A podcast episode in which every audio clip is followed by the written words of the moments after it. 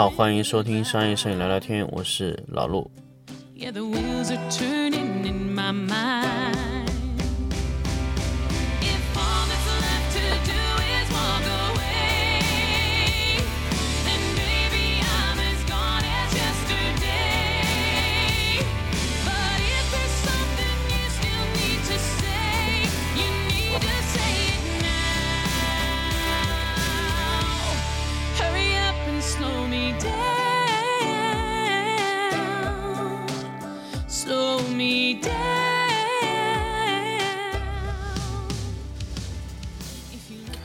好，这期节目我们跟大家来聊一下光比控制和局部的对比度控制。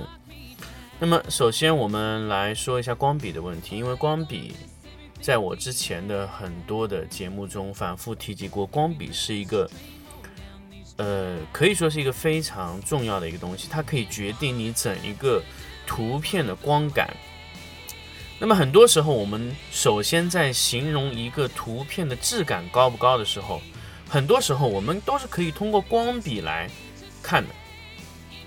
那么，当然，光笔有大光笔和小光笔和局部的对比度。那么，什么叫大光笔呢？大光笔呢，一般就是我们常说的灰或者不灰，或者对比度很高。那么，这种是我们长时间就是在口头上用的一些词语。那么，灰的图片呢，就是。我们称为这个图片啊，其实就是光比非常的小，也就是说它的反差控制的非常小，最亮的和最暗的地方和每一个局部的位置都是反差非常小。这样的图片呢，看起来它的质感呢，可以说，如果你按照我们正常的思路来说，质感相对会弱一些，但是真正。一些局部光比高的东西也不能完全说没有质感，但是从这种图片上来说，我们可以说小光比的图片可以用“灰”这个词形容。当然，我在这边要跟大家说，“灰”是一个中性词，呃，我不会特别的把“灰”这个词当做是一个特别负面的一个词语。比如说，评价一张图片，说这个图片很灰，就意味着这个图片不好看，或者说图片的质量、图片的品质不高。这不是的，大家首先要知道，灰是一个定义的一个词语。灰的意思呢，也就是说，你整一个图片中，呃，亮部和暗部的跨的区域非常小。那么我们在通过这个直方图观察的时候，灰的图片呢，基本上它的整个调子都是差不多，它不是压缩的特别窄，而是平均的分布了每一个颜色，它都会有啊。但是呢，它暗部和最亮的那个区域的颜色呢，反而会比较小，大部分集中在中间色调的位置上，这就是我们称为这个图片灰的一个原因。那么光比小，就是我们通常称的灰这个问题。那么我们再说一下，那光比大又是怎么样呢？光比大呢，就是我们图片的整一个的，呃，在直方图的显示区域，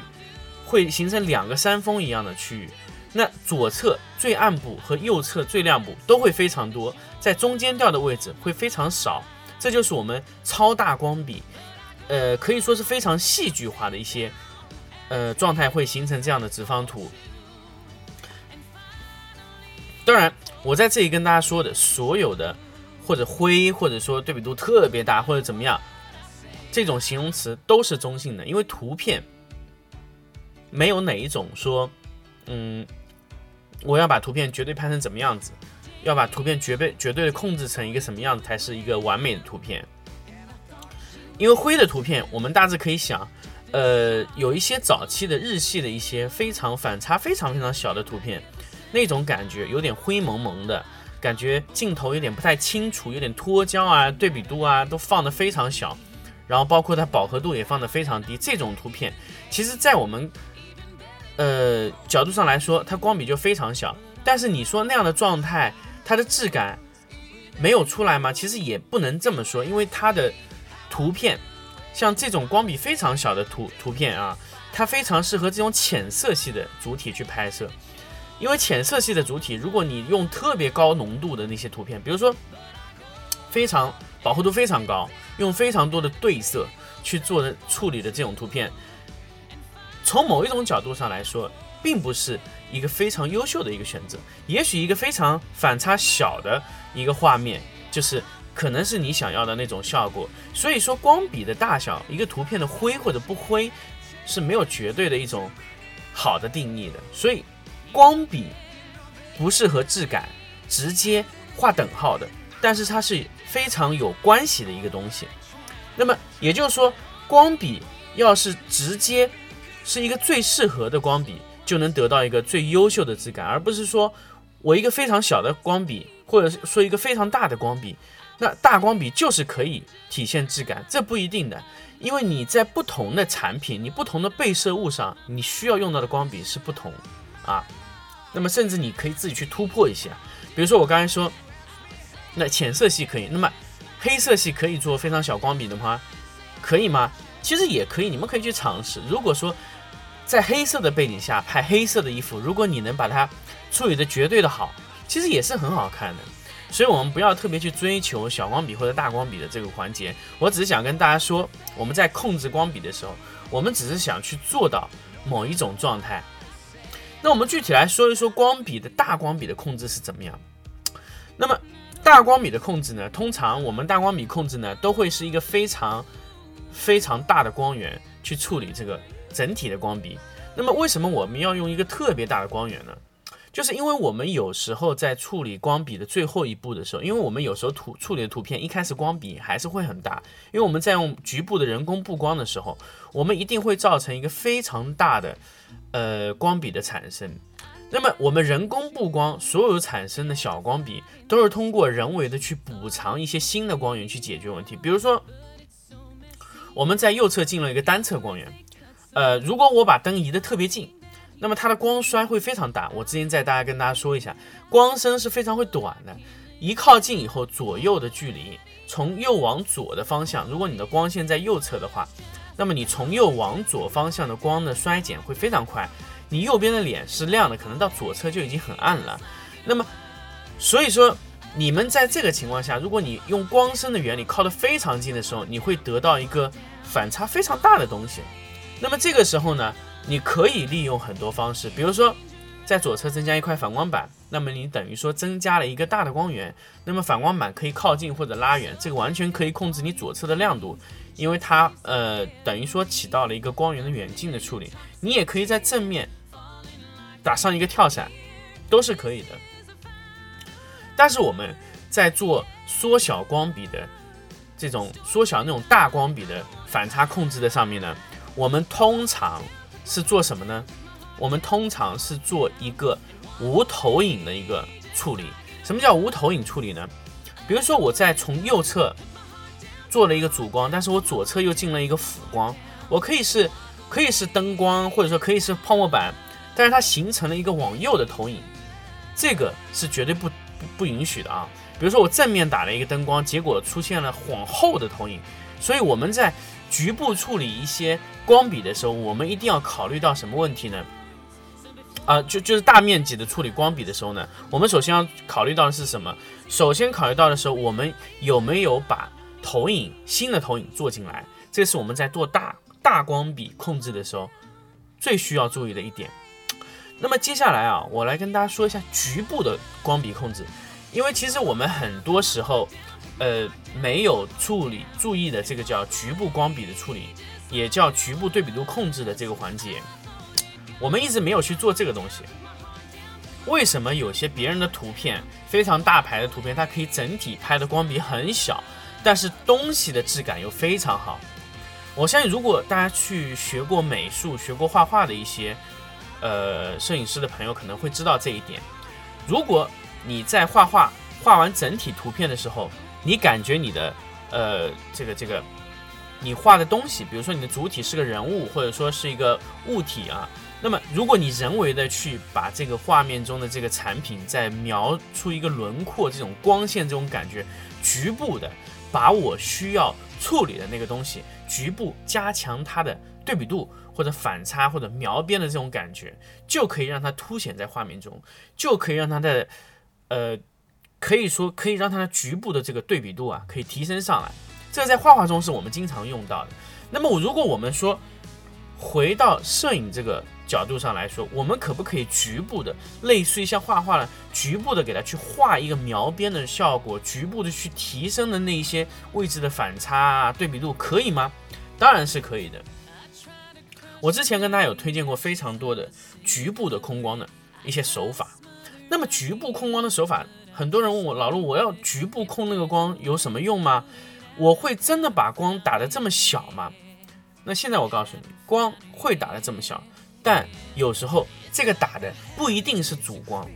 首先我要跟大家说，如果你的主光打得非常大，那么你在打小光的时候，那就很好处理。如果你主光打得非常的小，那么你在处理小光的时候，你要处理比主光更小。所以我们在局部控制的时候，首先难度在哪里？难度就在你的主光打的有多小。什么叫主光打的有多小呢？如果你的主光是一道霞光，而不是一道泛光，霞光呢，就是经过控制的一些控制的一些，经过一些黑板啊，或者说一些什么东西的处理的一些控制啊，那么它会。造成一道，比如说像缝隙来的光，或者说像一个光源，像一个门缝进来的光线。那么从这个门缝进来的光线，我们做的就是一个霞光的处理。那么我们在后期去处理点缀那些局部的光笔的时候，就会让这个局部的光源要比主光的霞光的控制效范围应该是还要小很多，不会比它更大。那么为什么我们要把这个局部的控制的光源控制这么小呢？那首先我就要跟大家说，局部的光源有时候控制起来就是只想落到我想要落到的地方。什么叫只想要落到地方呢？也就是说，比如说我描阔的是一条线，可能是上侧的一个顶光的一个轮廓线，那么我只需要控制到顶光就可以了，我不要不要让它蹭到别的位置。这个就是我们在做局部的对比度控制的难点的地方。我们在呃摄影行业里面有一句话叫什么？叫一挡三呃一打三遮。什么叫一打三遮呢？打一个灯，打出你的效果，遮要三次甚至更多才能遮出你想要得到的效果。也就是说，其实我们去做光源处理的时候，并不是一灯打过去就可以搞定了。有时候我们还要处理非常多的，比如说我要去掉一些我不想要的东西，去掉一些我不想要的效果，去掉一些我不想要的投影，这就是我们在局部控制对比度的时候用到的非常多的一些手法，非常多的一些繁琐的手段，比如说用铝箔啊，要用处理的挡光板啊，要用硫酸瓶啊，去局部处理掉、压制掉一些我不想要的一些位置的光源，比如说右侧。的光线非常的硬朗，那么我想右侧的光线减弱一些，我们可能在这个地方会去用一张非常小的硫酸纸虚化掉右侧的光线。那么我们在处理遮挡的时候，我们又可以通过遮挡物的前后移动来控制我的遮挡的线条的硬朗程度啊。大家知道，你的遮挡物离被摄体越近，那么遮挡出来的线条就会越硬；离被摄体越远，比如说离光源。特别近，那么你遮挡出来的线条就会非常的柔和，这就是我们在处理这个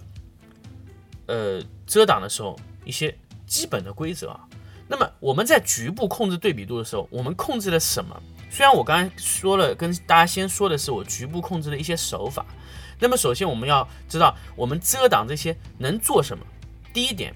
可以把它的轮廓线带起来，这叫什么呢？这叫轮廓光。我们在直接。学习这个光线的光位的时候，大家知道，轮廓光，轮廓光起到的就是勾边的效果。我们在这个时候，如果加强它的轮廓光，轮廓光的硬呃亮度可以比我们的主光要高一到两个 ED 啊，二点零左右的亮度。那么这种控制呢，首先我们在处理这种轮廓线的时候，可以比它亮，但是我们在呃。打到主体上的光线的时候就不会非常亮，主体上的光线的亮度我们要参考主光亮度。比如说我们有前后两个被摄体，那么靠前的被摄体相对来说会比后侧的被摄体亮一些。那我们在打到被摄体上的主体光线，那当然主体光线是直接会在你的拍摄的主体物上会形成。一个新的投影，那么这个投影的硬度，首先我们要符合，尽量要接近我们的主光源。这个这句话怎么说呢？我们进我，因为我们这个打在这个主体上面的这些光线啊，它是会形成一些新的影子、阴影交界线，所以我们在处理这个地方的时候，我们可以略微的那么提升一点点的硬度啊。当然，这个硬度提升了多少，和你具体你在使用这个图片的这个要求的时候，会你要考虑到这个点，到底要用多么硬朗的光线或者多么柔和的光线，完全按照你想要把它凸显的程度。我们不能特别夸张啊，比如说我们是一个特别柔和的光线，结果你在这个地方呢打得非常的硬，结果呢这个地方的光线就穿帮了。什么叫穿帮呢？就是和整体的画面不融合。我之前和大家说过了，合成中的真实感。说的就是要光线匹配。那么在这个时候，我们这个在局部控制对比度的时候，打出来的这个光线的质感程度，也是要完全的匹配于你这个这个呃，完全匹配于你这个主体的那个主光的硬度。这个是我们需要完全的匹配的。好，这个局部对比度，我们刚才说了，我们是提升它的局部对比度。这个我们现在是等于说提亮了那一块。还有一种呢，就是我们压暗某一些区域，也是提升对比度。我们有没有呃一种方式啊？刚才跟大家说了，比如说我们整个画面中感觉有一些地方非常平，失去了黑场。大家知道黑场的意思？如果我在有一些位置，因为它其他的被摄体映到了我的主体上，呃，怎么说呢？比如说我们拍非常多的白盘子。结果白盘子非常多，我们会发现一个什么问问题呢？就是我们的盘子的对比度都会非常低，因为它的白色的白色的盘子会互互相反射，导致最后这个地方对比度很低。那么我们这个时候可以用黑板的方式，一块一块的把它应该有的一些体块的位置，通过黑板去把它压出来，也是我们提升对比度的一种方式。我们可以用减光和增光的方式去提升一个区域的对比度。我们有没有？去降掉一部分的区域对比度呢，也有的。比如说我们的主体物上对比度非常好，通过我们的这个主光打的时候打得非常好。那么我的被摄体呢，结果打的也非常好。那怎么办呢？有时候我们说，我们能不能把被摄体压暗一点？但是有时候有一些被摄体可能是也是我想要的东西，那么我希望它保持这个亮度的情况下，又希望它减小它的对比度，怎么办呢？我们这个时候可能。我们常用的方式啊，就是用硫酸纸去局部的去掉它的一些反差位置，比如说它有一个形成了一些特别浓厚的阴影啊，这些位置我们可以用硫酸纸，或者说是一些阴影的遮挡物，比如说树叶、树枝啊、花啊这些东西去遮挡这些位置，局部的把它的对比度减下来，也是有这种处理方式的。我们去局部的减掉一些我不想要的位置的。反差，得到最后我想要的效果。所以这一种控制方式呢，也就是我们现在在也有用到过的一些叫减小反差，来提升减小一些我的搭配的一些场呃搭配的一些场景上的一些物体的反差，来提升主体的反差，等于说是一种反衬的手法。我们这些处理的方式，局部对比度的处理方式，是我们用的非常多的。那么大光比的处理方式呢，是我们现在初级阶段的摄影师用的非常多的方式。但是我们一定要跟大家说的，大光比的大范围的光比的减小的方式，通常都是不能有一个新的影子产生的。那么局部对比度的控制也是不能产生新的投影。那么这个问题就在于我们在处理新的灯光落到我的产品的时候，不管是灯光也好，是遮挡物也好，绝对不能。有新的投影产生，所以我们投影的一致性是其实是我们在多灯处理的大型场景控制的时候的最最最基础的啊。好，我们这一期关于光比控制和局部对比度提升的这个节目啊，我们跟大家分享到这里。我们下一期再保持一个呃更高的一个干货的交付状态，我们来跟大家聊聊下一期的硬货的。干货主题。